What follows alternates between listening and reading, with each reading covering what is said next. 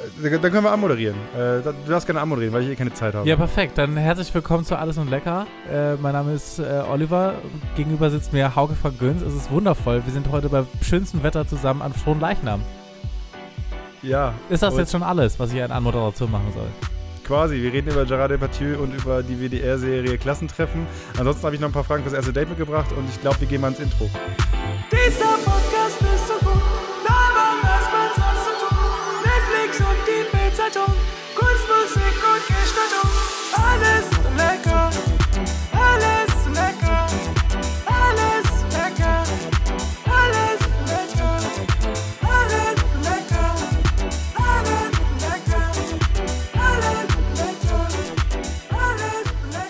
So, Olli, Hara Harakiri hier in der Folge. Harakiri in der Folge. Ja. Inwiefern? Ja, Fangen wir jetzt ich, hier also schon ich- so verwirrt an. Genau, richtig. Also die Anmoderation wirkte schon ein bisschen wirr, weil es war, es war so aus der Hüfte geschossen. Aber alles gut, alles gut. Hey, äh, sch- schön, Olli, wie geht's dir? Du tr- trägst eine Spezi. Ich sitze äh, nicht an meinem gewohnten Aufnahmeplatz. Ähm, das sind die zwei Wie- verschrückten Szenarien, in denen wir sind. Mir geht's eigentlich ganz gut. Ich hatte so ein paar, ich hatte so ein bisschen eine stressige Woche.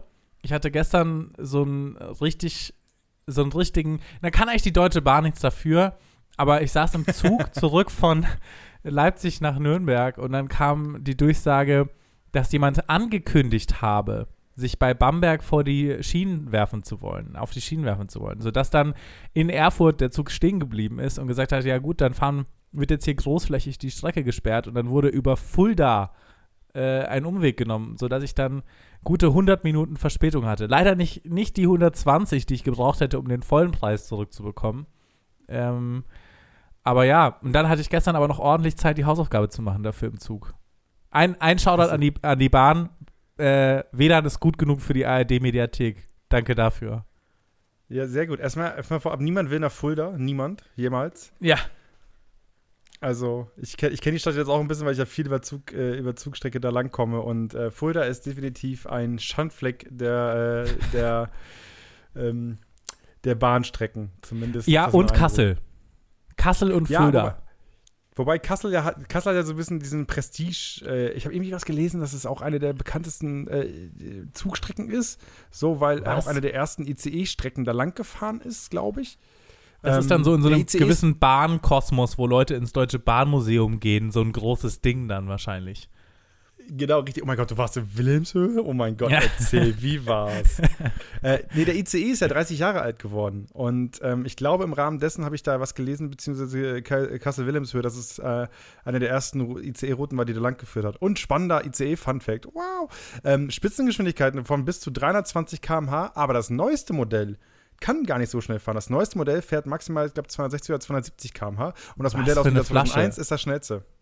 Ja, und warum? also- Weil der Ökostrom nicht stark genug ist, oder was? Ich habe tats tatsächlich da k- kurzes Feedback an die an die äh, NOTS, äh, Neue Osnabrücker Zeitung. Ähm, ich glaube, NOTS ist, glaube ich, Neue Osnabrücker Zeitung. Die machen nämlich den Mantelteil der Reideland-Zeitung und ich lese ja regelmäßig die Reideland-Zeitung.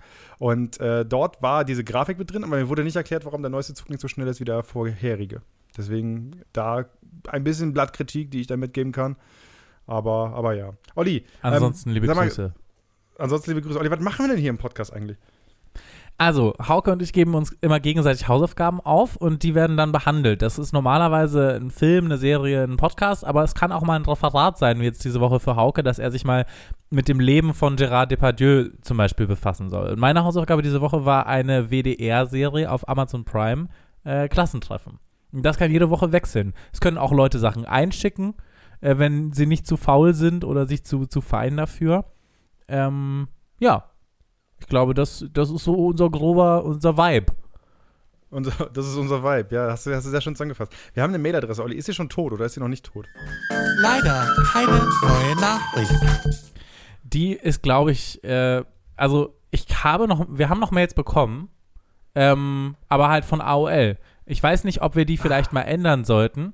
Ähm, aus Angst, ne? Aber es hat sich jetzt auch niemand beschwert, dass keine Mail vorgelesen wurde. Also würde ich einfach sagen, die Leute sind faul geworden. Ähm, Ja, Sie genießen nur noch. Es ist nur noch passives, passives alles und lecker hören und da ist kein aktives Mitgestalten mehr. Das ist nicht das, das, ist nicht das was wir wollen. Wir sind ja ein Community-Podcast auch. Zum, also so ein bisschen. Die große Idee war ja mal, wenn wir mal erfolgreich werden, dass wir irgendwann mal ein Wiki haben, wo wir quasi unsere Hausaufgaben immer, alles, was wir in den Hausaufgaben besprochen haben, quasi da in diesem Wiki verewigen können. Aber das machen wir nicht selbst, Leute. Dafür brauchen wir euch.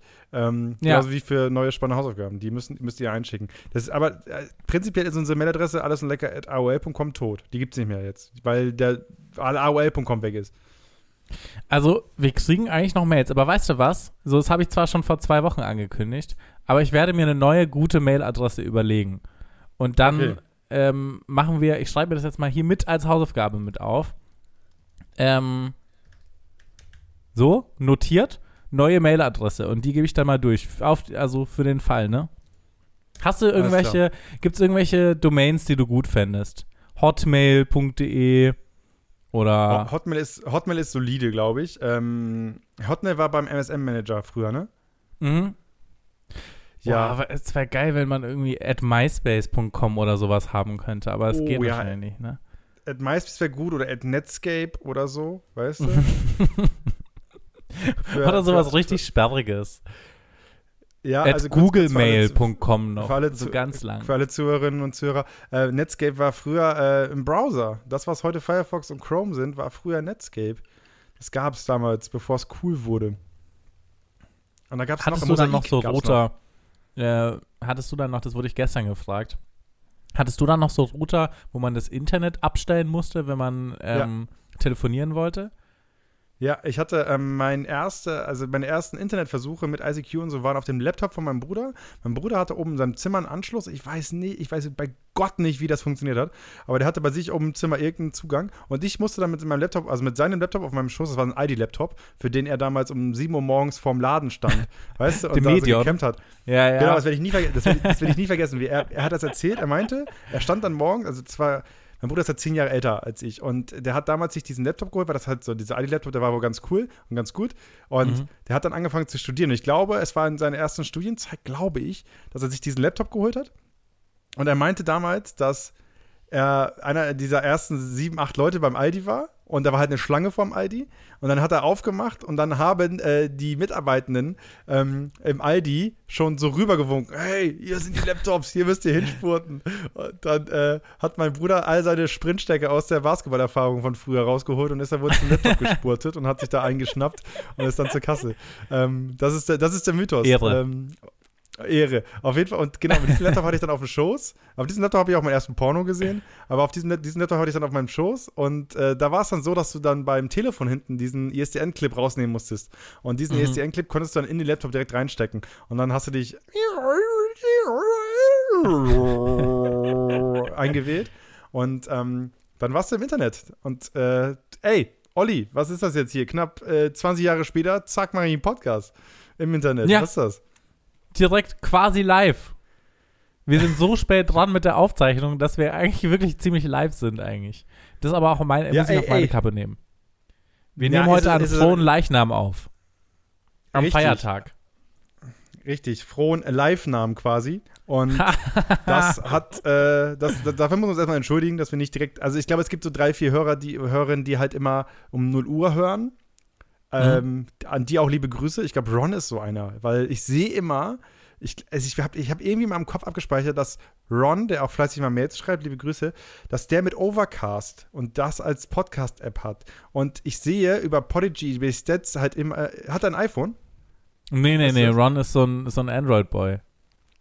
Genau, und pass auf. Und ähm, ich sehe halt, bei, bei Podigy sieht man die Spotify-Stats erst zwei Tage später. Das heißt, ich sehe zwei Tage später erst alle Plays, die über Spotify gekommen sind in der Nacht.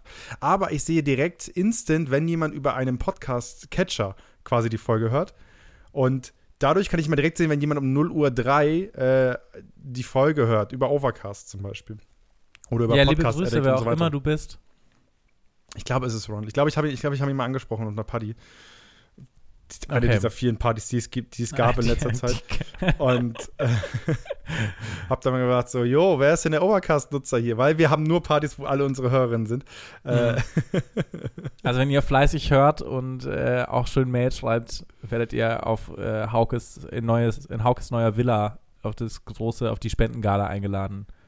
Yes. Wir müssen, was wir jetzt natürlich jetzt noch, wo wir es geschickt so ein bisschen rausgewunden haben, ist ja jetzt das Streitgespräch, ne? Ron und Svenja, die beiden. Stimmt. Stimmt, Ja. das müssen wir noch, das müssen wir noch in die Wege leiten.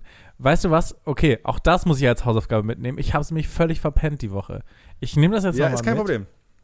Ist kein Problem. Ähm, wir, können, wir können die nächste Sache, nächste, nächste Sache können wir hier so leise ankündigen. Und zwar gibt es eine alles so lecker Sommerpause. Nach dieser Folge gibt es ein paar, Pa- gibt's, gibt's ein paar Wochen kein, kein neues alles so lecker Futter. Denn Olli muss pendeln und das wird zu stressig sonst. Ja, ich muss jetzt äh, jede Woche mit dem Zug immer nach Leipzig fahren, weil ich habe noch keine Wohnung. Also falls jemand von euch eine Wohnung hat, ne, oder jemand kennt, der jemand kennt, der jemand kennt, ähm, solange muss ich jetzt noch pendeln und bei äh, Freunden unterkommen. Äh, und das es wird ein bisschen ätzend, weil ich mir erst Mittwoch zurückkomme und da müsste ich entweder mein Podcast-Equipment, was relativ sperrig ist, immer mit nach Leipzig schleppen und dann unterwegs die Einspieler machen. Und deswegen haben wir jetzt gesagt, ne, Wetter wird gut, die Leute hören eh keine Podcasts gerade. Ähm, Das stimmt dann auch nicht. Also ich, ich, Nee, ich habe mir das, ich habe mir das einfach mal gewünscht. Weißt du, ich hatte jetzt auch heute zum Beispiel schon wieder, muss ich sagen, gerade habe ich, bin ich äh, ziemlich gut drauf, aber vorhin hatte ich echt wenig Bock, muss ich sagen. Und ich glaube, vielleicht tut uns so eine Pause mal ganz gut, dass wir so richtig äh, wieder mit neuer Liebe füreinander zurückkommen. meinst du das, Olli? Ja, kann ich mir schon vorstellen. Glaubst du nicht? Machen, machen, wir, machen wir auch so vier Wochen Kontaktsperre, dass ich mich nicht bei dir melden darf? Machen wir Beziehungspause, machen wir Podcastpause, so nee, wir dürfen uns schon melden, würde ich sagen. Das ist Okay. ja blöd. Das ist ja blöd. Und vor allem da- jetzt, wo alles lockerer wird. Und Olli, bis dahin muss, muss, leider muss die Mail stehen bis dahin, denn ähm, Hörerinnen und Hörer sollen definitiv was schreiben können in der Zeit, damit wir was Ja, haben, was wir dann Fall. aufgreifen können. Also, das äh, würde ich jetzt einfach mal sagen, schreibt weiterhin an alles und lecker at AOL.com und sollte das nicht ankommen, teilen wir das mal auf Instagram, was die neue Mailadresse ist. Ja, oder ich mache eine kurze Extra-Folge mit der neuen Mail-Durchsage und äh, kurz, was ihr in der Sommerpause tun könnt. Wir haben ja den Podcast-Feed. Hey, gestern hat Ah, Podigy ja. wieder Kohle, Kohle, wieder, Kohle wieder eingezogen. Ähm, deswegen gut, dass wir erstmal einen Monat Pause machen, damit, äh, damit das Geld auch erstmal ruhen kann. Ähm, Eben. damit er äh, erstmal erstmal ankommt. Muss erstmal ankommen, die Kohle. Aber okay, neu, nice, passt. All- Alles klar. Wir sind da wahrscheinlich Mitte, Mitte Juli wieder da. Zweite Juliwoche, vielleicht dritte. Schauen wir mal. Kriegt ihr da mit? Einfach immer im Podcast äh, Feed äh, F5 refreshen. Das ist definitiv ein guter Weg. Olli, Ihr könnt uns doch einfach abonnieren auf äh, eurem Favorite äh, Weg, Podcast Yes. zu hören. Und dann kriegt ihr nämlich auch die Benachrichtigung, wenn wir wieder da sind. Yes, Spotify-Folgen äh, und ey, wie gesagt, zur Sommerpause vielleicht mal eine Bewertung da lassen bei Apple. Ne? Also, Mhm. das ist, das, das fickt uns richtig nach vorne im Algorithmus. Ist leider so. Ähm, und da ist bis jetzt ein bisschen mau. Sage ich so, wie es ist. Ist, ist ein bisschen mau.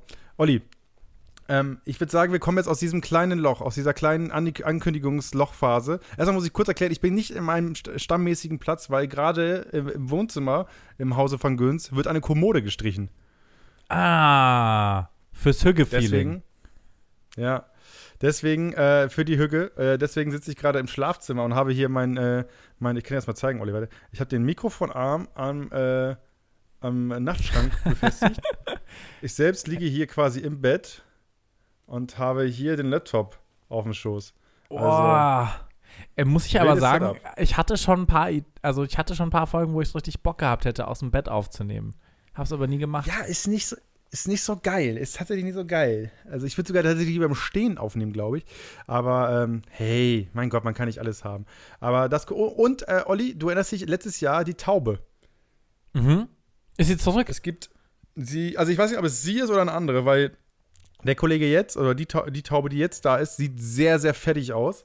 Also die hat einen kaputten Hals, also hat, einen- hat einen kaputten Hals nicht, aber sie hat so, sie hat so einen, keine Ahnung, in, Indie, Indie, äh, Indie äh, Cover äh, Hals quasi. Also ein bisschen wuschelig, ne? Sieht ein bisschen Mhm. aus wie der, wie, der Sänger von, wie der Sänger von Provinz so am Hals. Ja. Und ähm, deswegen kann, ko- konnte ich jetzt keine direkten Parallelen äh, feststellen. Aber ich meine, da war Also- jetzt auch ein Jahr vergangen. Ich habe ja eine Theorie, ne? Die Taube kam an, ja, bei dir auf dem Balkon. Baut sich ein Nest, macht da viel, steckt da viel Arbeit rein, legt da ein Ei hin und denkt sich, geil, endlich eine Heimat, weil sonst muss sie da irgendwie auf dem Marktplatz leben oder was auch immer. Dann kommt da deine Schwester, klaut ihr ihr Kind, ihr Ei, tauscht es aus durch ein Plastikei, zerstört ihr Nest und schmeißt sie raus aus ihrem Zuhause. Weißt du? Und jetzt lebt die ein Jahr auf der Straße. Da wird sie angekackt, angeschissen. Dann fährt irgendjemand mit dem Fahrrad, sie, sie stolpert, haut sich den Hals irgendwo an der Laterne an. Und dann denken sie sich, scheiße, wann war ich das letzte Mal glücklich? Also, letztes Jahr auf dem Balkon von Hauke. Und dann kommt sie zurück und sieht halt jetzt einfach ein bisschen kaputt aus. Mein, meinst, du, das, meinst du, das ist die Geschichte? Ich glaube schon. Also ich kann es mir sehr gut Ja. vorstellen. Da muss ich Also- ganz kurz korrigieren. Sie, sie ist nicht rausgeworfen worden, ne? Denn das einzige, also kurz für alle Leute, die jetzt überhaupt nicht wissen, was passiert, schaut auf mein Instagram-Profil. Ich habe äh, letztes Jahr schon Besuch von einer Taube gehabt. Und wenn Tauben auf einen Balkon kommen, was ja nicht das beste Nest ist, weil einfach hier Menschen leben, ähm, dann, äh, dann ist das Beste, was man machen kann, die Eier, die gelegt wurden, auszutauschen gegen Plastikattrappen. Damit äh, die Taube fälschlicherweise quasi weiterbrütet, merkt, das ist kein sicherer Brutplatz. So kannst du die Population ein wenig kontrollieren. Und in der Regel zieht die Taube oder das Taubenpärchen dann weiter. Nun glaube ich aber, dass es in diesem Fall so ist, dass hier schon fünf Jahre lang gebrütet wurde und meine Vormieter nicht den passenden Umgang damit hatten, sondern einfach immer die Eier genommen haben und quasi weggeschmissen haben und die Tauben vertrieben haben. Was nicht der beste Umgang ist, sondern das Beste ist halt Eier austauschen, die Taube zwei bis zweieinhalb Wochen lang da chillen lassen. Ähm, einfach, ey, befristetes Mietverhältnis. Mal einfach ein bisschen eine Untermiete, ne? das ist eine Koexistenz hier, ist ein Geben und Nehmen. Die Stadt gehört allen. Und äh, dann nach diesen zwei Wochen ist das vorbei, weil dann ziehen die halt weiter und sind dann in der Regel Aber das weg. ist Wenn quasi halt so, wie wenn der Vermieter dich raushaben will und dann einfach so einen Teppich, der mit Asbest verseucht ist, mal kurz so einen halben Tag drin liegen lässt auf deinem Teppich, damit das alles richtig schön scheiße wird und du dann ausziehen musst. Quasi, nur dass mein Asbest ein Plastikei ist und prinzipiell die Taube an sich nicht töten würde. Aber, ähm, aber ja, Olli, hey, Asbest, nehmen wir Asbest. Ähm, auf jeden Fall äh, ist es jetzt gerade so, dass Tag 3 jetzt, dass die Taube da ist, Tag 2, dass die Eier da liegen. Wir haben instant die Eier getauscht, es sind zwei Eier und deswegen mal abwarten, was als nächstes passiert. Aber ich habe da prinzipiell kein Problem mit. Also wie gesagt, ich bin eigentlich Taubenfreund, weil ich das eigentlich ganz nice Tiere, äh, also als nice Tiere empfinde. Ähm, ist halt ein bisschen stressig, wenn sie halt da chillen, wo du chillst und das passt halt nicht, weil selbst wenn jetzt hier gebrütet wird und so weiter, das ist halt kein. Sorry, aber du findest Tauben nice Tiere? Ja, natürlich, das sind geile, das sind geile Tiere. Tauben ist, das, das ist der absolute Abschaum. Warum? Keine Ahnung, ist der Attila Hildmann unter den Tieren. Ja, Olli, pass auf, weil dir erzählt wird, dass es so ist. Aber mach dir doch mal ein eigenes Bild von der Taube. Wie viele Tauben haben die schon abgefuckt? Also, ähm, bei einer Freundin von mir, die hat da so ein, wenn du da den Flur entlang läufst, dann ist da so eine komische Laterne äh, oder so eine komische Lampe im Flur und da sitzen die Tauben immer drauf und kacken den kompletten Flur voll. Das finde ich ein bisschen ein Abfuck. Und du bist nicht Genau, die erste Person, von der ich mitbekommen habe mit dem Balkon so. Äh, Das würde ich sagen. Und ansonsten nerven die mich immer, wenn ich so Fahrrad fahre, muss ich sagen. Und ich finde sie so ein bisschen eklig. Oh, ich habe eine gute Taubenstory. Pass auf. Eine Freundin von mir hatte in der Innenstadt von Erlangen gewohnt und da gab es so einen Hinterhof.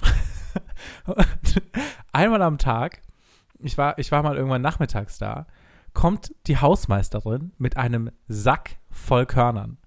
Den Sack nimmt sie und überall im Hof, außenrum, wie bei fucking Troja in so einer, in so einer, bei so einem Gladiatorkampf, sitzen außenrum schon die Tauben. Und zwar wirklich Hunderte. Die nimmt den Sack, leert ihn aus, alle Tauben fliegen hin und fressen. Und ich so, was ist das denn? Man darf doch keine fucking Tauben füttern. Und dann hat sie mir erzählt, ähm, dass, die, dass der Mythos dahinter ist, dass der Mann von der Hausmeisterin, der gestorben ist, wohl auf dem Sterbebett gesagt haben soll, kümmere dich um die Tauben. und dann hat die angefangen, jeden, jede Woche einmal diese fucking Tauben mit einem Sack Getreide zu füttern. Und das fand ich, das fand ich schon wahnsinnig abfuck. Und auch die ganzen Häuser drumherum, alle komplett vollgeschissen. Okay, Olli, ähm, erstmal ist eine Urban Legend, glaube ich. Würde ich da mal einordnen. ähm, Aber ich habe die Hausmeisterin doch gesehen. Ja, Olli hat alles, was ein Urban Legend braucht. Ähm, eine, eine, eine weirde Protagonistin, äh, diese vermeintliche Nähe zu der Geschichte. Am Ende war, ist jemand anderes der O-Tongeber für diese Geschichte, nämlich der Verstorbene. Man kann da nichts von überprüfen. Ja. Alles, was ein Urban Legend braucht, Olli. Ähm, sag ich dir so, wie es ist. Ich kann euch sagen, wo das ist. Dann können die Leute in Erlangen das nachprüfen. Das ist der Hinterhof, äh, da beim äh, ehemaligen Papa Joe's bei der Bar. Am, am, ich glaube, es ist der Martin-Luther-Platz. Schaut aber doch mal Olli, nach, Leute. Olli, wenn, Einmal die Woche ich eine verrückte Taubenfütterung. wenn ich eine verrückte Taubenlady wäre, dann würde ich mir auch so eine Geschichte ausdenken, damit das einigermaßen legitim wirkt. Ja. Ähm, das nächste Ding ist halt, ey, da hast du das Problem. Das ist unkontrollierte äh, Taubenfütterung und so kann die Taubenpopulation halt unkontrolliert wachsen. Es gibt Taubenschläge in jeder Stadt und da müssen die, da sollen die Tauben dann brüten. Deswegen ist es so wichtig, dass ich mit den Tauben so umgehe, wie ich hier mit den Tauben umgehe, damit die halt nicht einfach illegal und unkontrolliert brüten. Weißt du, weil wenn du das machst, sorgst du dafür, dass diese Tiere halt das machen, was in ihrer Biologie quasi drinsteckt, sich krank viel vermehren. So. Und ähm, das ist halt nicht gut, sondern das muss alles in einem kontrollierten Rahmen laufen. Deswegen ist es wichtig, diese Tiere nicht zu verteufeln. Und wenn ihr eine kaputt, wenn ihr eine kranke Taube seht, in der U-Bahn, sonst irgendwo, die sich verlaufen hat, ihr erkennt es daran, wenn ihr zu einer Taube geht und euch der nähert und sie nicht direkt wegfliegt, sondern vielleicht nicht wegfliegen kann oder sehr viel läuft, anstatt zu fliegen, dann ist die Taube wahrscheinlich angeschlagen. Ihr könnt sie dann in einen Karton einfangen oder sonst äh, irgendwie versuchen festzumachen mit der Decke und sich euch bei der örtlichen Taubenhilfe melden. Es gibt in großen Städten Taubenhilfen. Oh, Olli, ja, oder es gibt Taubenhilfen. Also Auch hier in äh, München. Ich bin dafür, alle. Tauben abzuschieben, die nicht hier aus Deutschland kommen. Das ist wirklich meine Einstellung. Da bin ich echt, da, da lasse ich den Horst Seehofer raus bei der, bei der Sache. Ja, Olli, das ist ein bisschen schwierig. Pass auf. Äh, Das nächste Ding ist nämlich, es gibt ja verschiedene Taubenarten und eine der verbreitetsten Taubenarten in Deutschland ist die Türkentaube. Dementsprechend ist das natürlich ein, ein schwieriges Statement, was du da raushaust. Weil ich, ich lese da raus, Olli möchte alle Türken abschieben, äh, alle Türkentauben abschieben. Was ich äh, prinzipiell äh, nicht unterschreiben würde. Auf jeden Fall mehr, äh, ich möchte mehr, ich möchte mehr Gelassenheit und mehr Offenheit gegenüber Tauben. Ähm, ich weiß, dass sie nerven können, aber am Ende äh, haben wir diese Welt nicht alleine gepachtet, sondern sind Teil einer Flora und Fauna und dementsprechend müssen wir auch Tauben akzeptieren und lernen, mit ihnen umzugehen. Und es gibt wirklich in großen Städten Leute, die sowas professionell machen. Es gibt Taubenwärter, heißen die, glaube ich, die sich darum kümmern. Aber hey, das ist eine eigene Podcast-Folge. Ähm, Ey, crazy, man kann ja richtig viel über Tauben hier nachlesen. Ringeltaube, die Turteltaube, die Lachtaube. Was ist denn die Lachtaube? Hier, gu gu- guck mal nach der Es Türkentaube. gibt auch Das die also- nordafrikanische Lachtaube. Da, ja, krass. Ja, also, also- die gesagt- türkische Taube habe ich hier auch schon gefunden. Äh, die finde ich aber ziemlich hässlich, muss ich sagen. Also ich bin eher der Fan Ja. von der klassischen Ringeltaube. Aber da kommt jetzt Ja, vielleicht auch wieder auch so, ne, der, das sind jetzt auch alles so ein bisschen so racist Aussagen. Aber bei Tauben, da kenne ich nichts. Also es gibt ein paar Tiere, wo ich sagen würde, abschieben. Und da gehören Tauben dazu und Wespen. Ja, und die Stadt, die Stadt ist ja nur so voll von Tauben, weil Menschen es verkackt haben, sie gescheit zu züchten. Weißt du? Es wurden Trieftauben gezüchtet, verirrte Brieftauben landen in Städten, vermehren sich, vermehren sich, vermehren sich und zack, hast du ein Taubenproblem in der Stadt. Ähm, also äh, am Ende kann man sich gerne über Tauben aufregen, aber oh mein Gott, ich hab, ist das hier Tauben-Explaining? Das, wir sind Ist der Tauben-Podcast. Alles so lecker. Oh. Okay, Na. gut, komm, schließen wir das Thema ab. Ist doch jetzt gut. Ja, Haben Olli, wir einen schnell, lass, uns, lass, lass uns schnell kurz, weil ich sie vorbereitet habe, auf äh, zwei, zwei Fragen fürs erste Date kommen, okay? Alright. Und mag, magst, du- magst du auch Tiere? Wer nicht? Ich würde jetzt gerne gehen. Bist auch du genervt von peinlichen Pausen beim Date? Fragen fürs erste Date mit Hauke und Olli. Yes, Fragen fürs erste Date. Die Kategorie, wo wir euch Hinweise, Tipps geben, wenn ihr einen, äh, einen neuen Menschen trefft, äh, Ja. Mann und Frau, whatever, um äh, gemeinsam- ein- wenn ihr auf dem Weg seid, fleißige Turteltäubchen zu werden, äh, Turteltäubchen zu werden, geben wir euch was an der Hand, was ihr einfach in so einer peinlichen Pause mal droppen könnt. Und ähm, meine, mein erster Vorschlag für heute wäre, als Frage fürs erste Date, Olli, gerade sehr aktuell, weil ich gerade auch sehr aktiv da bin, einfach mal fragen, hey du, nutzt du eigentlich Telegram? Um mal kurz, also kurz, kurz dahinter, man möchte abstecken, wie geht ein Mensch mit Medien um? Weiß jemand, wie Telegram funktioniert? Kennt er Telegram? Was ja auch immer gute Indizien sind, ob man auf derselben Wellenlänge ist, ob man dieselben Quellen hat. Und dann die Frage, wie nutzt du das? Weil Telegram ist natürlich verschrien als Verschwörungstheoretiker-Netzwerk, äh, Netzwerk, als nicht kontrollierbarer Raum im Netz und so weiter. Es wird nichts gelöscht. Aber Telegram kann ja auch super äh, nützlich sein, weil es sehr gute Bots gibt, wie zum Beispiel Bots, die dir die Corona-Daten durchgeben. Ich habe meinen Impftermin über eine Telegram-Gruppe gekriegt. Ähm, Der und so Tagesschau-Bot ist so weiter. super. Genau, also es gibt da wahnsinnig coole Sachen und ich glaube, für so ein erstes Date ist das cool, um mal drüber zu schnacken. Denn das nächste coole Feature ist, man kann über Telegram Bilder verschicken, ohne dass sie komprimiert werden. Weißt du, weil wenn du bei WhatsApp Sachen verschickst, werden Bilder runterkomprimiert, Ja, komprimiert, äh, bei Telegram Krebs. Ja, das stimmt, das ist mega eklig. Aber das geht auch über Signal tatsächlich ganz gut. Ich weiß nicht, ob ich die Frage so gut finde, weil ich glaube, ich sage es jetzt nur aus meiner Erfahrung, aus, mein, aus den vier Dates, die ich hatte in meinem Leben. Ähm, Telegram war nie so ein großes Ding. Vielleicht ist es auch jetzt während der Pandemie, während man nicht so viel daten konnte, mehr geworden. Aber ich hatte das Gefühl, das sind nur so ein paar Leute, entweder Drogendealer, ja, Leute, die, die, die irgendwo Ja, Drogen gibt es sehr viel auf. Telegram, ja. Und ähm, ansonsten irgendwie, keine Ahnung, irgendwelche Leute, die, die so ein bisschen so Aluhutträger sind, weil sie sagen, WhatsApp ist mit Datenschutz nicht so geil.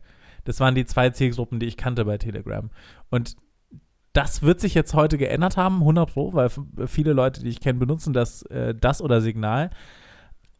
Aber ich, ich weiß nicht, ob ich den auspacken würde. Ich weiß nicht, ob, ob da genug Medienkompetenz in meinen, in meinen, äh, in meinen Datingkreisen gewesen ist, um sowas. Bin ich, bin ich äh, bei dir. durchzubringen. Also ich bin ich bei dir. Also ich, ich, es ist nicht meine Favoritenfrage. Ich fand sie aber eigentlich ganz gut, um, also ich glaube, es, man muss natürlich einen Raum lesen können. Und wenn man Mhm. jemanden gegenüber sitzen hat, der zumindest mal irgendwie regelmäßig auf Twitter ist und so weiter, dann weiß man, glaube ich, grob, dass er im Telegram-Business drin ist. Und dann kann man sich so ein bisschen abstecken und vielleicht, ey, was ist, gibt es denn Cooleres als Telegram-Gruppen auszutauschen? Es gibt einige Sachen, die cooler sind, als Telegram-Gruppen auszutauschen. aber ähm, das ist auf jeden Fall etwas, mit, mit der man so eine panische Pause füllen kann. Also ähm, was tatsächlich aber ein guter, ein guter Filler ist bei so Gesprächen, was ich schon öfters äh, erzählt habe, weil ich finde ich auch wirklich eine ganz gute oder interessanten Exkurs fand, ähm, war, ich habe einfach mal in die Attila Hildmann Gruppe und so bei Telegram reingeschaut und mir da so ein paar Beiträge durchgelesen. Oder hier ähm, äh, insgesamt mal einfach so ein paar weirde Kanäle reinzuschauen, um zu wissen, was da so wirklich abgeht. Und die Verschwörungstheorien waren echt teilweise, also echt unterhaltsam, muss ich sagen. Da war schon Wildes dabei. So, dass Aber die da Masken du- früher Folterinstrumente waren und dass das jetzt heute einfach nur benutzt wird, um Leute zu unterwerfen und so, fand ich schon, fand ich schon beeindruckend, teilweise. Ja, d- wie gesagt, du musst halt da auch da Medienkompetenz natürlich äh, ein Thema, wenn das Date halt scheiße läuft, weil ihr euch sowieso nicht verstehst und dann schickst du sie noch in die, in die Attila-Gruppe. natürlich schwierig, weil am Ende bist du dann, äh, bist du dann der falsche, äh, der falsche Prophet, wenn du so willst. Ja, okay, aber kommen wir rüber zu meiner zweiten Frage fürs erste Date, wo ich mir sicher bin, ey, das ist eine sichere Kiste. Wenn du das, also du, es, es bedingt gew gewisser kurzer Vorbereitung, aber die Frage, hey, wie findest du den Hund hier? Mhm. Mhm. Ist eine sichere Ja, Kiste. aber dafür muss halt auch ein cuter, ein cuter Hund vorbeilaufen, ne? Ja, oder du steckst da schon ab, welche Hunde du geil findest. Ich habe ja einen sehr weirden Hundegeschmack. So, ich mag ja Galgos voll gerne, so Windhunde, spanische Windhunde, liebe ich komplett. Ähm, Okay, das google ich oder, jetzt mal. Äh, äh, also Galgos sind, sind richtig nice und dann habe ich so, äh, gibt es so ähm, afghanische Windhunde. So, ähm, äh, Boah, die sind ja saudürr. Genau, es sind halt Windhunde. Basois. So, es gibt einen geilen Instagram-Kanal, den ich sehr empfehlen kann. Eris Zoy heißt der. Ist der beste Hund der Welt. Ähm, den, den ich komplett feiere. Ein weißer, ein weißer Langhaar-Windhund. Er ist, kompletter, er ist kompletter King. Er ist super lustig. Und wenn ich das Bild zeige und dann ihm gegenüber zeige und dann kann ich mal kurz abstecken, wo steht man dann auf der Hundeskala? Und jeder Hund, jeder Hund forciert die Reaktion, oh. Dementsprechend, du, du hast was. Eris weißt du, du hast was Zeus. in der Hand. Eris Zoy. E E-R-E-S-Z-O-I, glaube ich. Auf Okay. Instagram.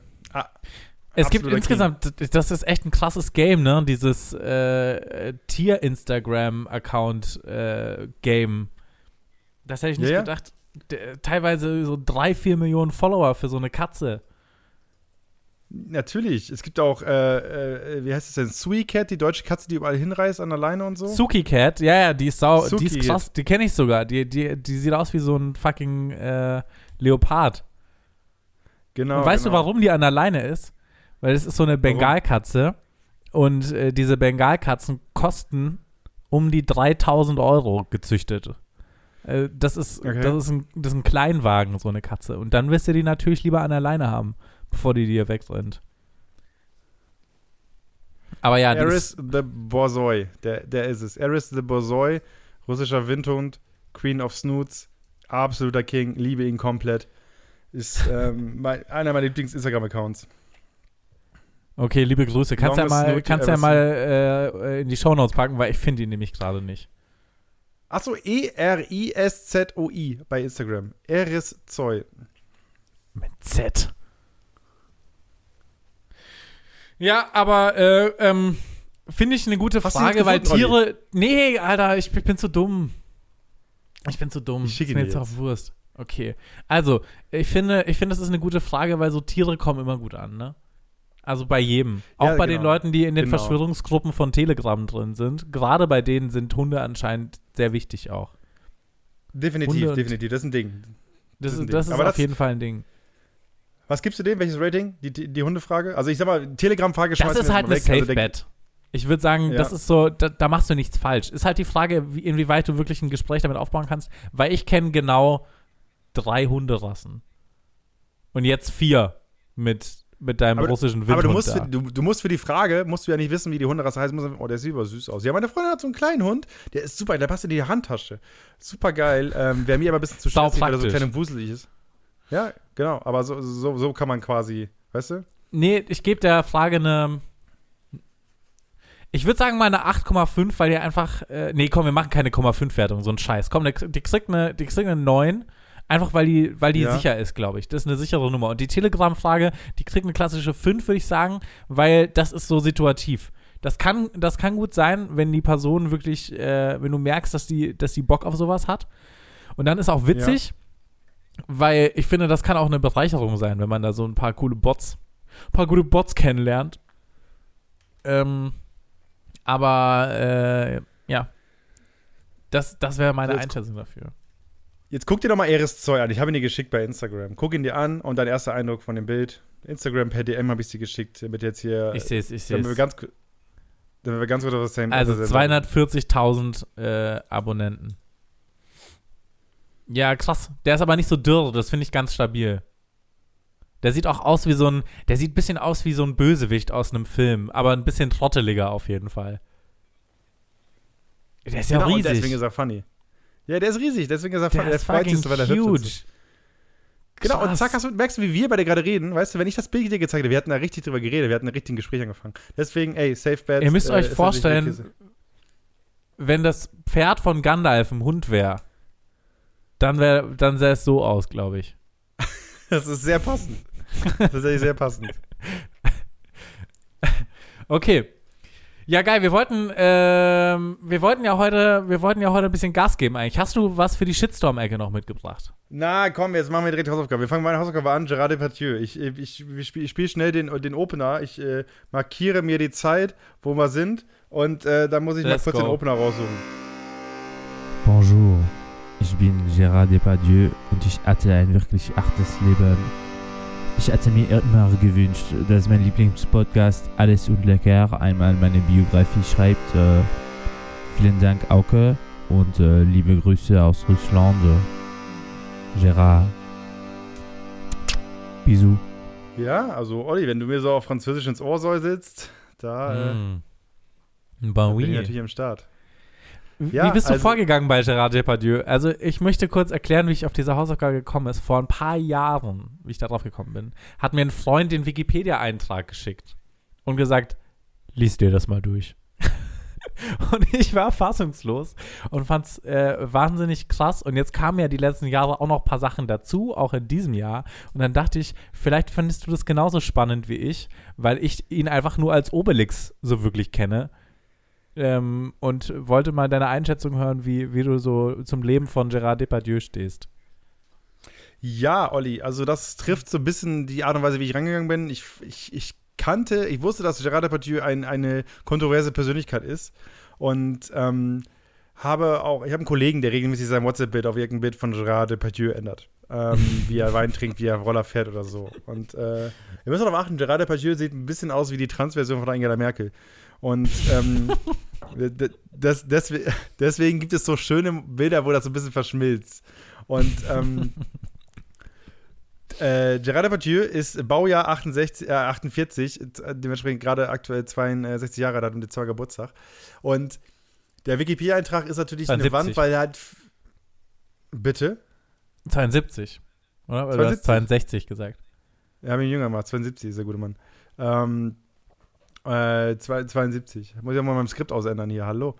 Ähm, und äh, ja, also der Wikipedia-Artikel ist, ähm, ist, ich sag mal so, er ist, er ist ein Brett, er ist der Wirre, er hüpft von hier und von hier nach da und er sorgt dafür, dass du so ein paar What the fuck-Momente hast. Ich selbst war jetzt nicht krank geschockt. Ich habe es halt durchgelesen, dachte mir so, okay, alright.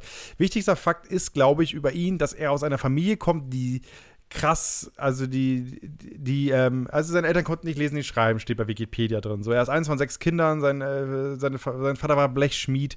Ähm, Und das ist so die, das ist so die, die Basis, aus der er rauskommt. So eine Und- klassische Familie, die Sat 1 gerne gefilmt hätte im Rahmen von einem der. äh, genau, über die, über die Eke Hüfgold danach sich aufgeregt hätte, wahrscheinlich. ähm, er selbst galt als sehr unruhiges Kind. So habe ich es mal rausgedeutet. Ähm, steht ein bisschen anders drunter geschrieben. Und was ich dann krank fand, war, es steht zumindest im Wikipedia-Artikel drin. Ich habe versucht, die Originalquelle zu finden, wo er darüber spricht. Ich habe sie nicht gefunden, weil der Artikel nicht mal online war, der als Quelle angegeben war. Aber er soll sich in jungen Jahren äh, äh, an äh, Schule Männer prostituiert haben. Und ähm, das ist halt eine Basis oder das ist halt, das ist halt eine Vita oder ein Teil der Vita, wo ich dann kurz gestockt habe, was halt, das halt krass finde. Also das Interview, wo er darüber spricht, ist aus dem Jahr 2014.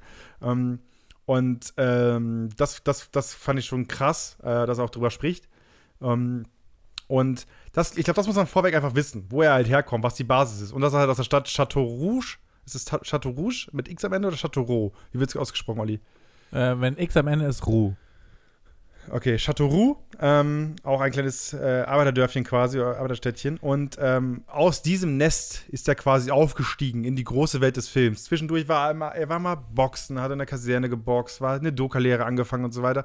Ist dann aber zum Film, zum Theater gekommen. Hatte seinen Durchbruch in den 70er Jahren durch Filme wie Die Ausgebufften zum Beispiel. Und was halt krass ist, was mir gar nicht so aufgefallen ist, Olli, kennst du französische Schauspieler? Ähm, ja, ein paar, natürlich. Jean Renault hier von, äh, hier, äh, äh, ist der nicht hier äh, Leon der Profi? Der Boy von Taxi Driver, hier von ähm, äh, Audrey Tautou und so. Es gibt schon viele berühmte französische Schauspieler, finde ich. Ich kannte zwei Leute. Ich kannte Gerard Depardieu und Jean Reno. Mehr sind mir nicht eingefallen. Dann kannte ich, dann kannte ich vom Sehen her noch äh, hier den Mann von Ziemlich Beste Freunde. Hier Dann Amelie. die Taxi-Serie. Die Taxi, äh, Taxi-Reihe fand ich ja ganz nice und so weiter. Aber ey, ich kannte Gerard Depardieu und ich kannte Jean Reno. Das waren die beiden französischen Schauspieler, die ich kannte. Mhm. Ne? Äh, wenn ich jetzt über die männlichen Schauspieler rede. Und ähm, das fand ich halt krass, weil es mir nie so bewusst geworden. Und am Ende ist, ist Gerard Depardieu einer, einer dieser kranken Superstars. So, der hat in über 200 Filmen mitgespielt.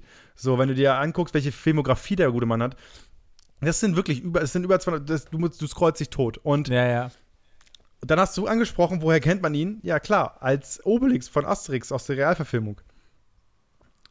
Was dem Mann nicht gerecht wird, weil der äh, krasse Rollen gespielt hat. Hat eine Oscar-Nominierung. Ähm, hat, äh, hat als einziger, ich glaube, 16 Nominierungen für den größten äh, französischen Filmpreis. Ähm, und so weiter und so weiter. Und das äh, sind Zeichen für eine Karriere, die krass ist. Und dann liest man sich durch, was sonst so in seinem Leben passiert ist und denkt sich so, okay, alright, wie in Gottes Namen hat er es geschafft, diese Karriere aufrechtzuerhalten? Denn Total. Gerard Depardieu ist vor allem äh, unrühmlich äh, bekannt geworden mit seinem Privatleben aufgrund seines Alkoholproblems.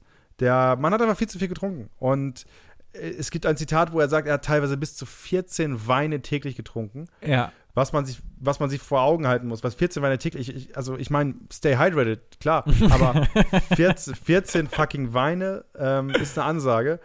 Und spricht halt für einige, für, für, halt für die Krankheit. Um, er selbst hatte vier, vier Bypässe, ähm, die nicht davon abgehalten haben, weiter zu saufen. Ähm, was, eine Lebertransplantation ist da ist, Genau. stattgefunden.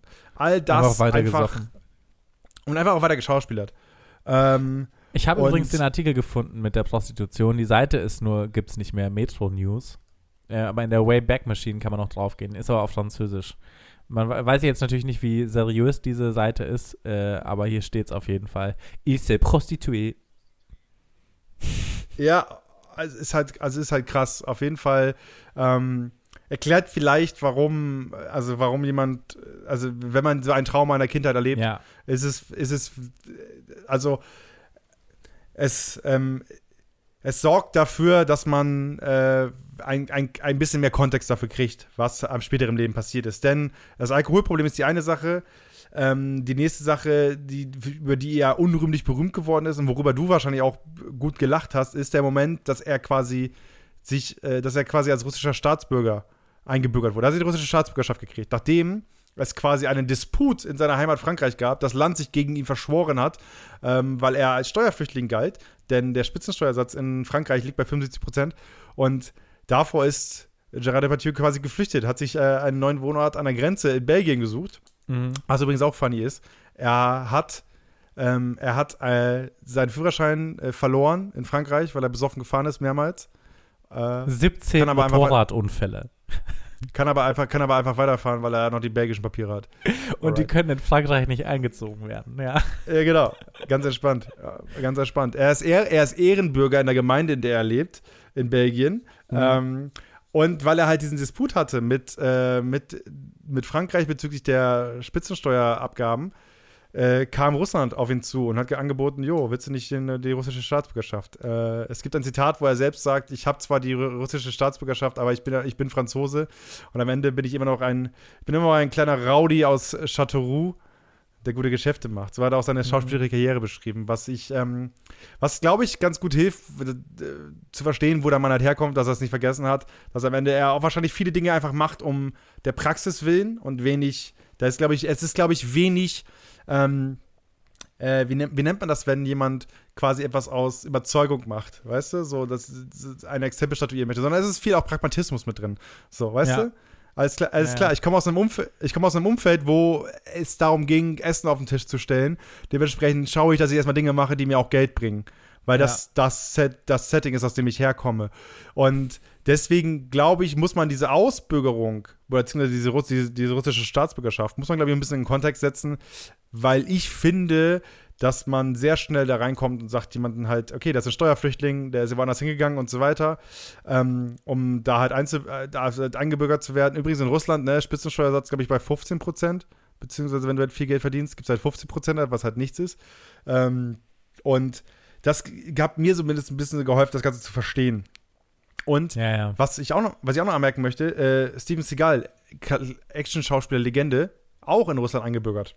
Auf Bitten von Putin. Der ist quasi eingeladen worden, jo, komm doch zu uns. Der hat irgendwie ganz grobe russische Wurzeln irgendwo und ist daraufhin äh, äh, neben der amerikanischen Staatsbürgerschaft quasi in Russland auch noch eingebürgert worden.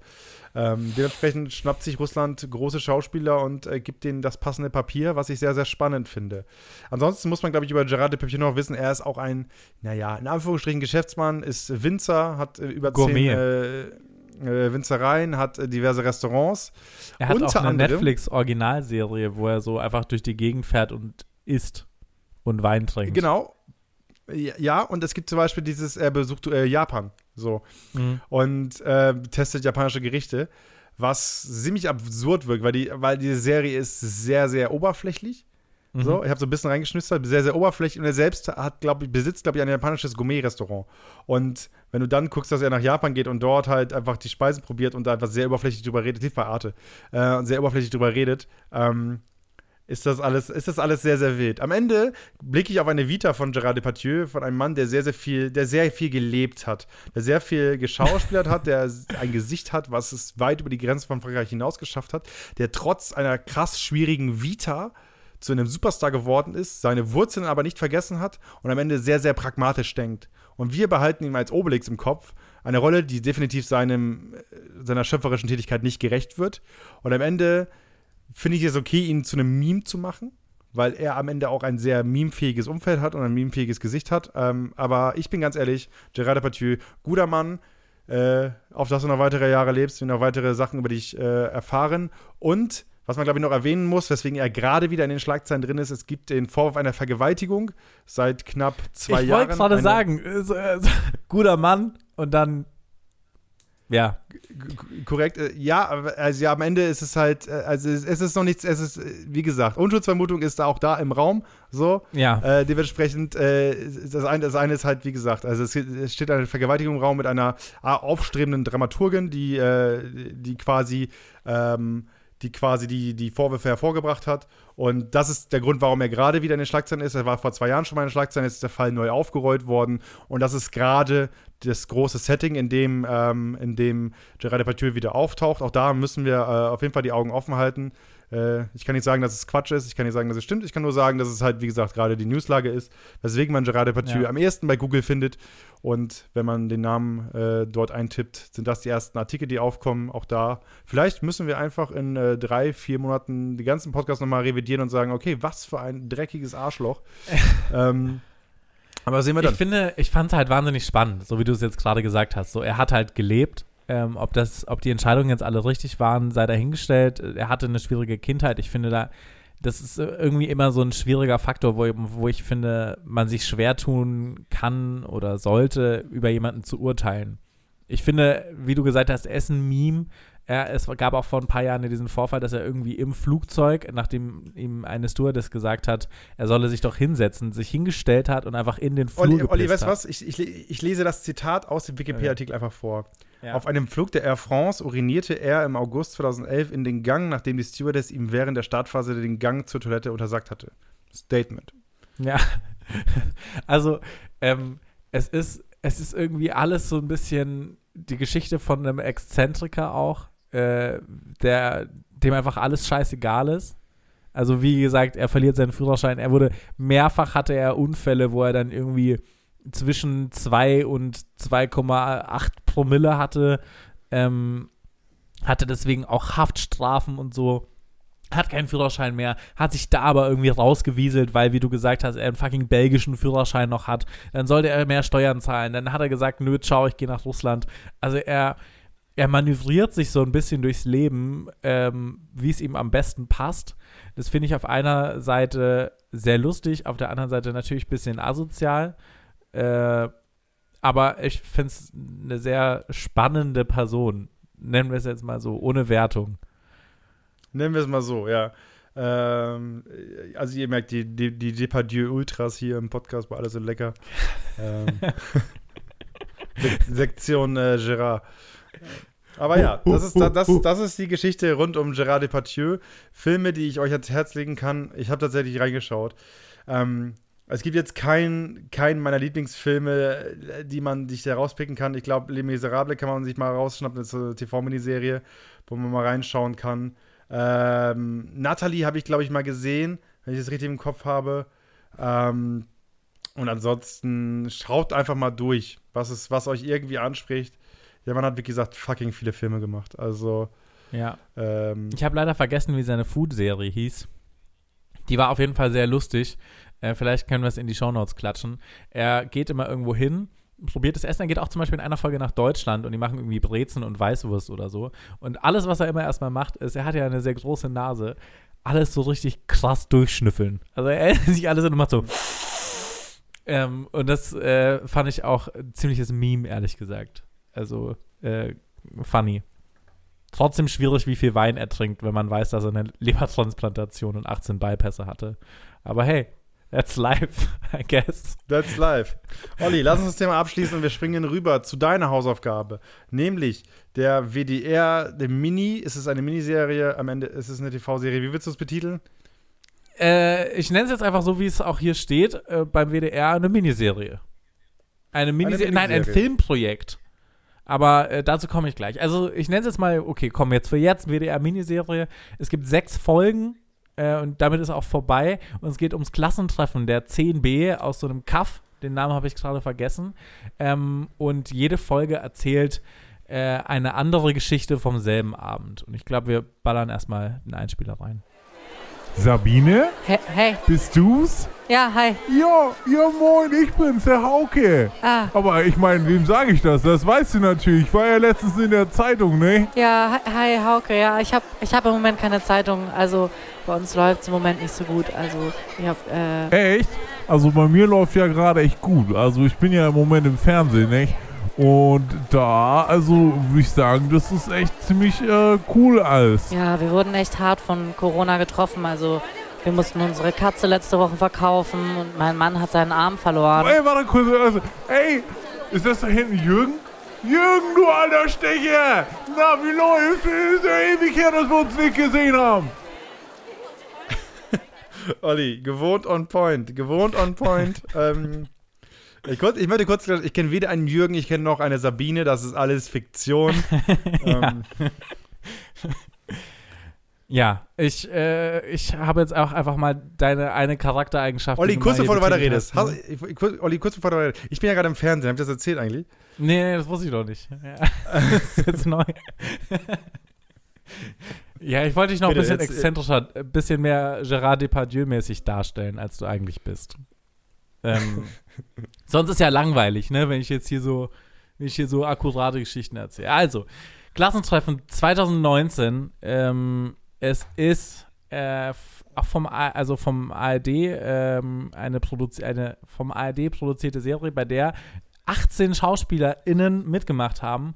Und da sind wirklich viele, auch deutsche große äh, Schauspielerinnen dabei.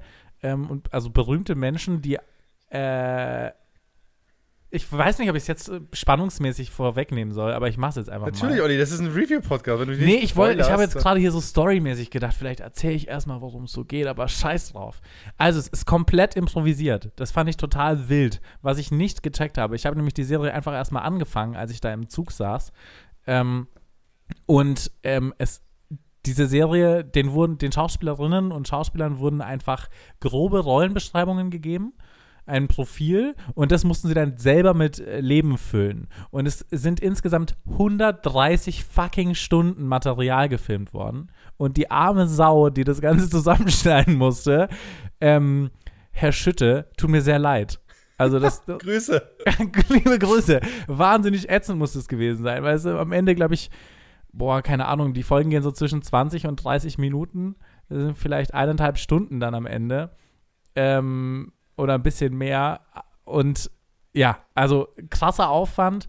Ähm, dafür, also wie ich gerade schon gesagt habe, es ist mir nicht so krass aufgefallen, weil es wirkt alles relativ stringent. Ähm, die Serie läuft gerade bei Amazon Prime. Wie gesagt, jede Folge erzählt irgendwie aus einer anderen Perspektive mit einem anderen ähm, Protagonisten die Geschichte. Die erste Folge geht so von der Klassensprecherin damals äh, Gesa, genau äh, von Annette Frier gespielt, ähm, die so ein bisschen so eine Hysterikerin geworden ist, so ein bisschen eine schwierige Beziehung hat und dann sich total abschießt. Und eigentlich ist auch jede Geschichte und jeder Charakter komplett verschieden. Also muss er natürlich auch machen, wäre ja langweilig. Aber, aber Olli, Olli, ganz kurz. Wie groß spielt Annette Frier bitte diese Rolle? Es ist so, ich, ich hasse Sie sie, ist ab mir der so ersten auf den Minute. Sack gegangen. Ja, voll. Wirklich, ich hasse, ich hasse sie ab der ersten Voll. Minute und es ist so Voll. gut. Es ist Hat so gut gespielt. ultra gut gemacht. Ich habe ich hab mitbekommen, wie sie ist und ich, ich konnte genau fünf Leute sagen in meinem Leben, die ich kennengelernt habe, die in die Richtung gegangen sind, die mir instantly auf den Sack gegangen sind. Es hat, es hat sie wirklich saustark gespielt. Sie ist so eine richtig hysterische Person, die einfach ähm, komplett auch so ihren eigenen Film fährt und immer denkt, sie hat, sie hätte recht. Ähm, hat auch so eine, die, die erste Szene, die, die erste Szene ist großartig. Sie kommen einfach, also sie ist mit ihrem, mit ihrem, äh, mit ihrem Mann, der gespielt von Oliver Vnuk, Vnuk Mhm. heißt er, Oliver Vnuk. genau. Ähm, die beiden kommen aber kurz vor knapp an in der Gaststätte, wo natürlich auch eine Kegelbahn drin ist. Sie zieht sich quasi im, im, im Empfangsbereich noch um. Es kommt dann jemand rein und es ist alles so, es ist so wunderbar. Ich habe das einfach, ich habe einfach dieses, ich habe diese ersten drei, vier Minuten, ich habe sie geliebt, weil sie genau dafür sorgen, dass ich genau drin war. In dieser Situation Klassentreffen von Leuten, die äh, Ende 40 sind ähm, und äh, da gemeinsam irgendwie jetzt sich wiedersehen nach Jahren und äh, alte Geschichten werden aufgewirbelt. Es ist alles, es ist diese wunderbare Dorfkneipenromantik mit einem Saal und so und es ist ich, wirklich mir ist ein Herz aufgegangen. es ist auch wahnsinnig unangenehm da am Anfang. Also das, du merkst sofort, wie sie tickt, sofort instantly in der ersten Sekunde, dass sie auch, also man muss kurz nochmal darauf eingehen, sie kommen an und sie macht sich so den Ultrastress, dass sie jetzt zu spät sind. Aber sie kommen eigentlich an, es ist alles gut. Der Typ sagt auch, ist alles cool und sie steigert sich trotzdem weiter rein. Ähm, und diese Spannung wird die ganze erste Folge eigentlich gehalten. Ähm, aber genau, es geht jede Folge um eine andere Person. Dann in der zweiten Folge geht es dann um so einen Typ, der jetzt Musiker geworden ist und eigentlich so ein, so ein Typ, der sich total leicht rumschubsen lässt. Ähm, die nächste Folge äh, und mit äh, hier mit Kia Ramadan, der leider so ein bisschen so eine so eine Klischee-Rolle spielt, finde ich. Ja, war mir auch ein bisschen zu sehr Klischee. Am Ende, ähm, am Ende äh, mag ich aber, ich mag diese Kombination von ihm mit dem Ja. Musiker. Ich mag das total gerne, weil das so, so wunder, also wenn es ein Abhängigkeitsverhältnis auf dieser Dorfsituation geben Ja. äh, muss, ohne dass er in diese Großfamilienrolle reinkommt, sondern einfach nur in die Rolle, er hat gerade viel Geld, weil bei ihm Schönheits-OPs laufen, dann muss es so gespielt werden. Genau, und, er gibt ihm auch ähm, ständig Geld, weil er gehört, dass er nur so 1,4 im Monat verdient. Und der Typ will das Geld Das eigentlich gar nicht annehmen, steckt es dann ein und fühlt sich dann aber trotzdem so, als müsste er dann so ein bisschen sein, sein Lackaffe sein. Oh, Olli, einfach diese Frage, was verdienst du im Monat? Ja, also wenn es gut läuft, also letztes Monat waren es 3K, aber den Monat davor waren es 1,4. So, Ja. Das war so gut. Oh, es ist so, es ist Was so bist du für ein. Mann? Also, Was bist du für ein Mann, Junge? Dann will, äh, Ruf deine es Frau ist- jetzt an. Ja, ruf deine Frau an. Komm, nein, ich ruf deine Frau an. Gib mir ihre Nummer. Ähm, sau unangenehm. Äh, es wirklich. Und du merkst ja auch, also in den Szenen auch, dass es ihm, dem Musiker, ich habe leider seinen Namen vergessen, wahnsinnig unangenehm ist die ganze Zeit. Ähm, aber er macht halt so mit, weil er sich so, so mitschubsen lässt. Und äh, ja, es ist, äh, die, also das hat mich, wie gesagt, seine Rolle ist so ein bisschen, er ist so ein, ich glaube, syrischer oder türkischer, äh, der syrische oder tür türkische Klassenkamerad damals gewesen, so. Und jetzt ist er erfolgreicher ähm, Schönheitschirurg ähm, Chirurg für Haustiere und verdient wahnsinnig viel Kohle. Und er ist aber so richtig pushy und gibt halt voll mit seinem Geld an, engagiert auch so Stripperinnen und so. Und er ist auch so, er spielt eigentlich die Rolle aus vier Blocks äh, als, äh, keine Ahnung, weiß ich nicht. Und was ich aber In komisch finde oder auch. In ganz in lustig, In der Dorfversion. Du erfährst nie, ob er Syrer oder Türke ist, weil es sind immer unterschiedliche Aussagen. Mal, aber vielleicht auch, weil sie improvisiert ist, die, äh, die ganze Serie. Aber mal sagt eine Person, er sei Syrer, mal sagt jemand, er sei Türke. Ähm, ich glaube, das haben sie vorher nicht richtig abgesprochen gehabt. das, ist mir, das ist mir nicht aufgefallen. Ja, Also während des Schauens. die Gesa, also die Gesa sagt Syrer und ich glaube, die anderen sagen immer Türke.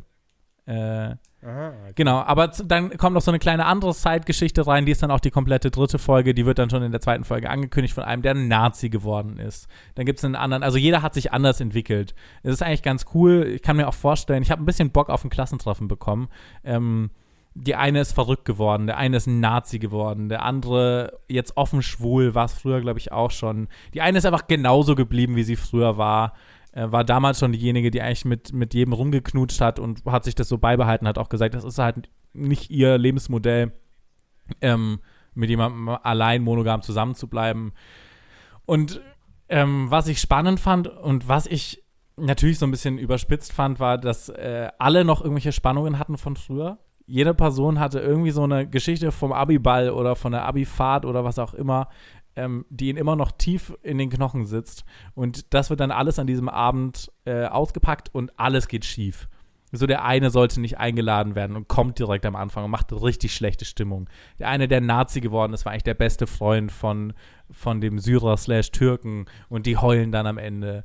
Ähm, der Nazi finde ich auch richtig geil gespielt, obwohl er ja natürlich sagt, er sei kein Nazi, weil Hitler hat einen Fehler gemacht. Das war seine, äh, seine Argumentation. Ähm, das, Charlie Hübner spielt den, ne? Charlie Hübner spielt den, genau. Äh, er heißt, äh, genau, Krischi. Und ähm, die Folge finde ich wahnsinnig cool, weil du erfährst zwar am Anfang schon, in der Folge davor, ich glaube direkt in der ersten Folge, dass er quasi jetzt ein bisschen schwieriges Gedankengut hat.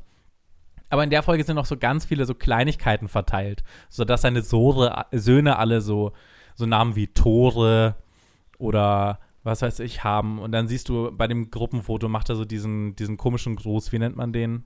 Wo man, Der serbische Gruß heißt er, glaube ich, den serbische äh, Nationalisten machen. Genau, wo du so eine 3 quasi zeigst, äh, was so ein bisschen der Ersatz für einen Hitlergruß ist und so. So, äh, es ist ganz cool gemacht und dafür, dass es improvisiert ist, finde ich es wahnsinnig gut, weil die haben, du merkst, jeder hat sich wirklich Gedanken vorher gemacht, wie, wie man den eigenen Charakter darstellen möchte. Ähm, genau, ich hatte am Anfang wieder nicht so krass Bock, aber das hat sich jetzt richtig schnell gelegt. Das muss ich echt sagen. Also ich habe alle, ich habe eine Folge nicht ganz zu Ende geschaut, da, da bin ich dann tatsächlich angekommen am Ende. Die letzte Viertelstunde fehlt mir noch von der letzten Folge. Aber ich habe einfach die ersten fünf Folgen alle komplett weggebinged. Ähm, das war sehr cool.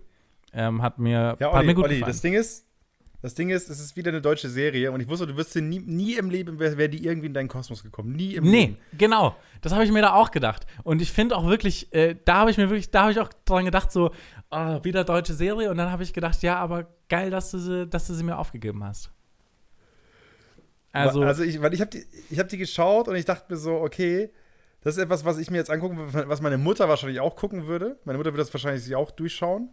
Ähm, aber, aber äh, ich, äh, ich, ich, ich, war, ich war einfach sehr angetan, weil es für mich so sehr, sehr real gewirkt hat und so sehr, sehr Voll. wirklich. Ne? Und, und auch etwas, die schauspielerische Leistung ist wirklich stark von allen, finde ich. Also das, das Line-Up ist krank. Also wirklich, Ja. es ist wirklich es ist komplett krank. Es ist so gut, was wer da mitspielt.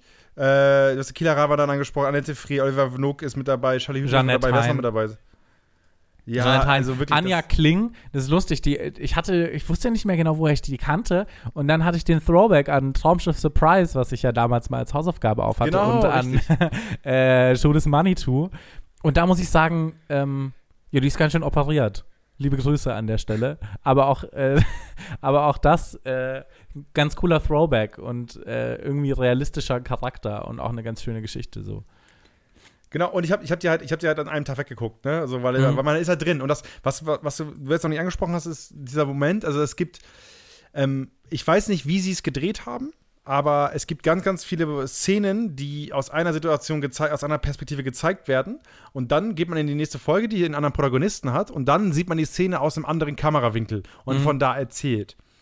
Ähm, was ich sehr, sehr cool finde, weil das sorgt halt für dieses Kammerspiel-Ding, für dieses Episodenmäßige. Und ähm, wo du, du, du gehst aus der Folge raus, denkst dir so, was haben die denn jetzt gerade in der Kamera besprochen, in der Kamera besprochen? Worüber haben die, haben die sich geküsst? Keine Ahnung. Und dann gehst du in die nächste Folge und siehst dann die Kamera in der anderen Ecke und kriegst dann den Schuss mit. Und während du das Türöffnen in der letzten Folge aus der Oberschulter von Annette Frier gesehen hast, siehst du dann das Türöffnen in der nächsten Folge aus der Ecke gefilmt, Ja. aus dem Raum, wo wir sind. Und das ist halt cooles Mittel, weil ich finde, das sorgt dafür, dass du merkst, dass jede Episode mir mehr Kontext für diesen Abend gibt. Und am, Genau. am Ende, ich kann dir nicht sagen, ich kann dir nicht sagen, wie lang dieser Abend war. Es kann sein, dass die da drei Stunden waren. Also jetzt, in, wie lange die da wirklich gefeiert haben. Ob da um 19 Uhr Einlass war und um 22 Uhr war vorbei oder ob da um 19 Uhr Einlass war und um 4 Uhr morgens war vorbei. Ich kann es dir nicht sagen. Ja, ich fand, also das, was du gerade gesagt hast, in der ersten Folge ist quasi schon das meiste erzählt. Also so grob. Der Abend ist einmal durch. Und ähm, dann wird Stück für Stück die Geschichte weiter aufgerollt. Und äh, bei vielen Sachen denkt man sich so, ja, das habe ich ja eigentlich schon gesehen. Dann siehst du noch einen Mini-Ausschnitt, dass du eine Einordnung hast. Deswegen macht es auch Spaß, das in einem Schuss durchzuschauen, weil du dann direkt auch frisch äh, noch im Kopf hast, ähm, was die eine Szene aus der Folge davor war. Mm. Und dann zum Beispiel, es ging bei der einen, äh, es ging eigentlich darum, dass vermutet wurde, dass hier Thorsten und äh, Gesa, dass, dass es da nicht gut läuft und dass er eine ähm, Affäre hätte mit der einen Marion. Und dann wird so ein bisschen erklärt und dann fragt man sich auch in der ersten Folge, woher kommen denn jetzt die Infos? Warum sind die sich denn jetzt alle so sicher, dass die eine Affäre haben? Und es wirkt alles so ein bisschen wirr. Und dann stellt sich halt so nach und nach, wird dir dann bewusst, okay, in der dritten Folge erfährst du, Marion ist verrückt. Und in der fünften Folge erfährst du, ähm, Marion hat halt erzählt, dass sie eine Affäre hätte, weil sie halt in ihrem Kopf so dachte, ja, vielleicht wäre das ganz spannend, das zu erzählen. ähm, ja. Also ja. Es, es ist eine coole, es ist eine coole, äh, co- coole Erzählweise. Ich finde dieses Projekt nice. Ich finde es geil, dass es ein deutsches, deutsches, äh, eine deutsche Serie ist, die einfach diesen Weg geht, die mir das gibt, die mir, die auch nicht mehr ist als das. Weißt du, es gibt keinen krassen Plot-Twist, sondern es, das kann alles genau so passieren, wenn ich in 20 Jahren auf Klassenfahr Klassentreffen nach Hause fahre. Ja. Das Geile Und- ist halt auch, äh, wenn du dir durchliest, was die ganzen Schauspielerinnen und Schauspieler, die da mitgespielt haben, über die, die Serie, also über den, über den Dreh sagen, ähm, alle hatten ultra Bock und fanden es mega geil. Also es gibt einen riesen Abschnitt dazu, äh, wo du dir einfach die ganzen Zitate durchlesen kannst. Jeder war so, boah, ey, ich würde sofort wieder bei so einem Projekt mitmachen. Ich kann es mir vorstellen, du hast wahrscheinlich nie so viel kreative Freiheit. Ähm, wenn dann auch noch so was Geiles bei rauskommt. So funktioniert halt auch nur, wenn du wirklich nur geile Schauspieler äh, dabei hast, ne? Genau, wenn du halt Leute hast, die es können. So wie bei Jerks. Guck dir Jerks an. Jerks ist das grobe Setting ist vorbesprochen. Die Szene ist, äh, Christian setzt sich hin und soll, äh, soll sagen, dass, ähm, keine Ahnung, ähm, dass sie jetzt, äh, nee, Quatsch, also Christians äh, Managerin soll sagen, sie hat Angst wegen Brustkrebs und äh, sie muss untersucht werden. Das ist das Setting. Und daraus wird dann einfach eine 15-minütige Szene improvisiert, aus der dann da drei Minuten rausgeschnitten werden für die, Serie, für die, für die Folge. Und so das ist halt geiles Arbeiten für einen Schauspieler, glaube ich. Weißt du, so ein bisschen improvisieren, merkt, dass man selbst sich entfalten kann. Und das ist halt eine wunderbare Abwechslung zum regulären Arbeiten, wo du halt ein Drehbuch hast, wo drin steht, was du genau machen musst. Und deswegen wirken die Gespräche auch alle nicht gestellt. Jedes Gespräch wirkt super authentisch. Ja. Nee, hat mir Ja, gut aber gefallen. Schön, schön, sehr schön, das freut mich. Olli, was machen wir, denn- was machen wir jetzt mit den, mit den neuen Hausaufgaben? Wir haben jetzt eine Sommerpause von äh, voraussichtlich fünf Wochen. Ähm, was machen wir jetzt? Wollen wir uns freigeben? Gibt es irgendwas, was du mir aufgeben möchtest? Also wir können ja eine Sache sagen. Jeder überlegt sich vielleicht, also auf jeden Fall hier eine Kategorie. Ne? So war Ja. eine existierende und dann können wir uns noch optional, würde ich sagen, können wir sagen, ähm, wir überlegen uns entweder noch eine neue Kategorie oder man bringt irgendwas mit, eine Story. Fände ich ganz cool. Vielleicht kann man sich da ja was überlegen. Weißt du, frei künstlerisch entfalten. Impro-Talent, Hauke. Dies, das. Tralalala. Ähm, wir können auch sagen, dass Find ich jeder von uns einen Einspieler macht. Für die erste Folge dann, nach der Rückkehr. Ja, für müssen wir uns eine Hausaufgabe aufgeben. Ich hätte sogar eine Hausaufgabe für dich gehabt, aber ich weiß nicht, ob das so eine geile Hausaufgabe jetzt für vier Wochen ist. Was, was ist es denn? Es wäre eine Doku machen, komm, gewesen. gib- ja, ich könnte natürlich Doku auch, auf, komm, ich kann ja auch sagen, äh, Hauke, infiltrier mal die Süddeutsche Zeitung und versuch ein Interview mit dem Chefredakteur oder Chefredakteurin zu kriegen. Aber Ja, so, so ein Spöckers machen wir nicht. So was machen wir nicht. nee, äh, die Serie wäre, äh, die, die Doku wäre äh, ähm, äh, Blackpink äh, über ähm, die südkoreanische K-Pop-Band äh, Blackpink und so ein bisschen, wie die so gecastet werden. Wie, wie so das Leben abläuft als K-Pop-Star. Okay, also das, das südkoreanische K-Pop-Leben. Genau. Okay, ähm, ich weiß nicht, ob ich die Hausaufgabe dir schon mal aufgegeben habe, aber äh, habe ich dir schon mal was zu Bo Burnham aufgegeben? Nee. Nee. Dann äh, gebe ich dir auf, alle Specials von Bo Burnham zu gucken. Der hat nämlich jetzt gerade ein frisches released. Ähm, er ist, äh, also ich dir mal mit, er ist der kreativste Mensch, den es gibt. Und ich gebe dir mit alle, also es gibt alle Specials. Äh, What ist, glaube ich, das bekannteste Special von ihm. Inside ist das neue, was jetzt bei Netflix draußen ist. Ich, ich gebe dir auf, einfach alles zu schauen. Die Bo Burnham Diskografie, Filmografie. Okay, warte, ich würde auch noch was machen. Also ich würde sagen, ähm, jetzt ist ja Friends Reunion draußen. Ich würde sagen, alle zehn Staffeln Friends und die Reunion jetzt. Ey, Olli, Alter. Das, du hast vier Nee, Wochen gut. Zeit für zwei oder drei Hab Specials. ich, hab du dir ich. Kriegen wir hin. Nee, passt. Alles gut. Ah, kommt da mit der Friend, mit Friends durchbingen, zehn Staffeln. Oh, die haben ich ja schon gemacht. Da bin ich, doch- bin, ich doch, bin ich doch schon da. Okay, okay. Na gut. nee, nee, ist ah, gut. Okay. Ah, ja, sehr Ähm, gut. Dann, äh, dann lass, uns, lass uns mal Ciao sagen zu den Hörern. Also jetzt mal, ich wünsch, wir wünschen euch eine schöne Sommerpause. Wir melden uns dann alsbald wieder im Juli. Dann ist Olli in neuer Hut. Ich hoffentlich wieder im Wohnzimmer, an meinem gewohnten Platz. Ähm, Mhm. Wir haben dann neue Geschichten, wir haben viel zu erzählen. Und bis dahin könnt ihr uns fleißig Instagram-DMs schreiben, wenn ihr euch fehlen, wenn ihr irgendwelche Geschichten habt. Vielleicht, mal, vielleicht melden wir uns zwischendrin mal mit, einem kurzen, mit einer kurzen Folge zu irgendeinem Thema. Vielleicht, wenn einer was zu erzählen hat, schauen wir dann mal. Äh, ansonsten werden wir uns regulär wieder äh, Mitte, Anfang Juli. Und Ja. Olli, hast du noch was, hast du noch was offen? Ja, rafft euch mal. Schreibt uns mal ein bisschen. Rafft euch. Rafft euch jetzt mal. Ähm, es wird sonst einsam hier oben. Äh, und ansonsten äh, euch auch einen schönen Sommer, ne? Werdet, äh, pass auf, hier Hautkrebs ist real. Ähm, stay hydrated, aber nicht wie Gerard. Und äh, Yes. komm, kommt bei uns vorbei. Äh, vergesst uns nicht und erzählt nichts Schlechtes über uns. Erzählt ihr Schlechtes über uns. Ansonsten bleibt mir noch aufzugeben, wenn ihr mich vermisst, schaut jeden Mittwoch 23.55 pro 7 Max. Klassisches E-Fernsehen im Fernsehen. Ähm, tatsächlich machen wir, wenn wir mit alles lecker zurück sind, ist gerade die letzte Pause, aber letzte Folge gelaufen. Also bin ich ab da im, äh, im, äh, in, in der Sommerpause. Und Olli, mir fällt gerade auf, wenn wir wieder anfangen zu podcasten, bin ich auf Radtour. Das heißt, ich muss von unterwegs podcasten. Das ja, geil. Ein Urlaubspodcast. Klassischer Urlaubspodcast, kriegen wir hin. Sehr schön. Leute, ne, also Folgen bei Spotify, Bewertung bei Apple Podcast da lassen und dann hören wir uns zur nächsten Ausgabe von Alles und Lecker. Mein Name ist Hauke von Göns und äh, Oliver Ernehmer wünscht euch jetzt auch noch eine schöne Zeit. Ja, passt auf euch auf, wie gesagt. Äh, und ja, viel gibt's nicht mehr zu sagen. Schaut Haukes Fernsehsendung und ansonsten äh, sagt mir, wenn ihr coole Wohnungen in Leipzig habt, äh, die nichts kosten. Ne? Hab euch lieb. Jetzt habe ich dir die, hab ich dir die, eine Leipziger Geschichte erzählt mit der Kneipe, die einfach nicht zugemacht hat. Nee. Also es gibt in Leipzig wohl eine Kneipe, die einfach den zweiten Lockdown nicht mitgemacht hat. Die haben einfach weiter offen gehabt die ganze Zeit. Haben die ihr eigenes Regelset gehabt? Also im Leipziger Süden war das wohl so in die Kneipe. Da war, halt ein Redakteur von der LVZ, war dann da, als äh, Pokalfinale war, mit Leipzig im Finale gegen Dortmund. Und äh, da meinte der Wirt so, ja, also wir haben einfach nicht mehr nicht zugemacht, wir haben einfach offen gehabt und Stammgäste kamen halt die ganze Zeit und äh, ja, da war. Geil. ja, aber ich glaube, im Osten war es nicht so schlimm. Also. Ne? nee, da war sei Corona war da gar nicht. Also, Ja, ich glaube, die haben gar keine, gar, keine, gar keine Rot auf den ganzen Karten gehabt. Die hatten gar keine Farbe gehabt dafür. Ich glaube, also wenn du da nicht dran glaubst, dann gibt es es auch nicht. Eben.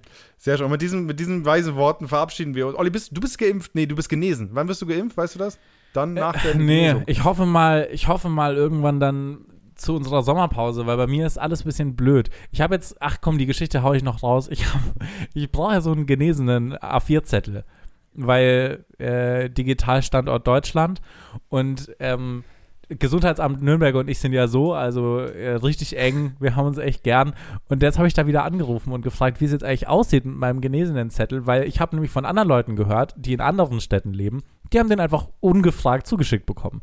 Und ich dachte mir so, ja, kann ich jetzt natürlich nicht von Nürnberg erwarten, so, die waren ja schon überfordert, mich wegen der Kontaktverfolgung anzurufen. Also frage ich doch mal nett nach. Gehe ich ran, wahnsinnig schlecht gelaunte Frau am anderen Ende, so, ja, ja, also ich hätte gern diese Bescheinigung, dass ich äh, so in Cafés gehen kann und dass ich halt Corona hatte. Und die so, eine Quarantänebescheinigung. Ähm, ja, wenn es das ist, ja, müssen sie eine Mail schreiben über das Kontaktformular. Das wird ihnen dann postalisch zugesendet.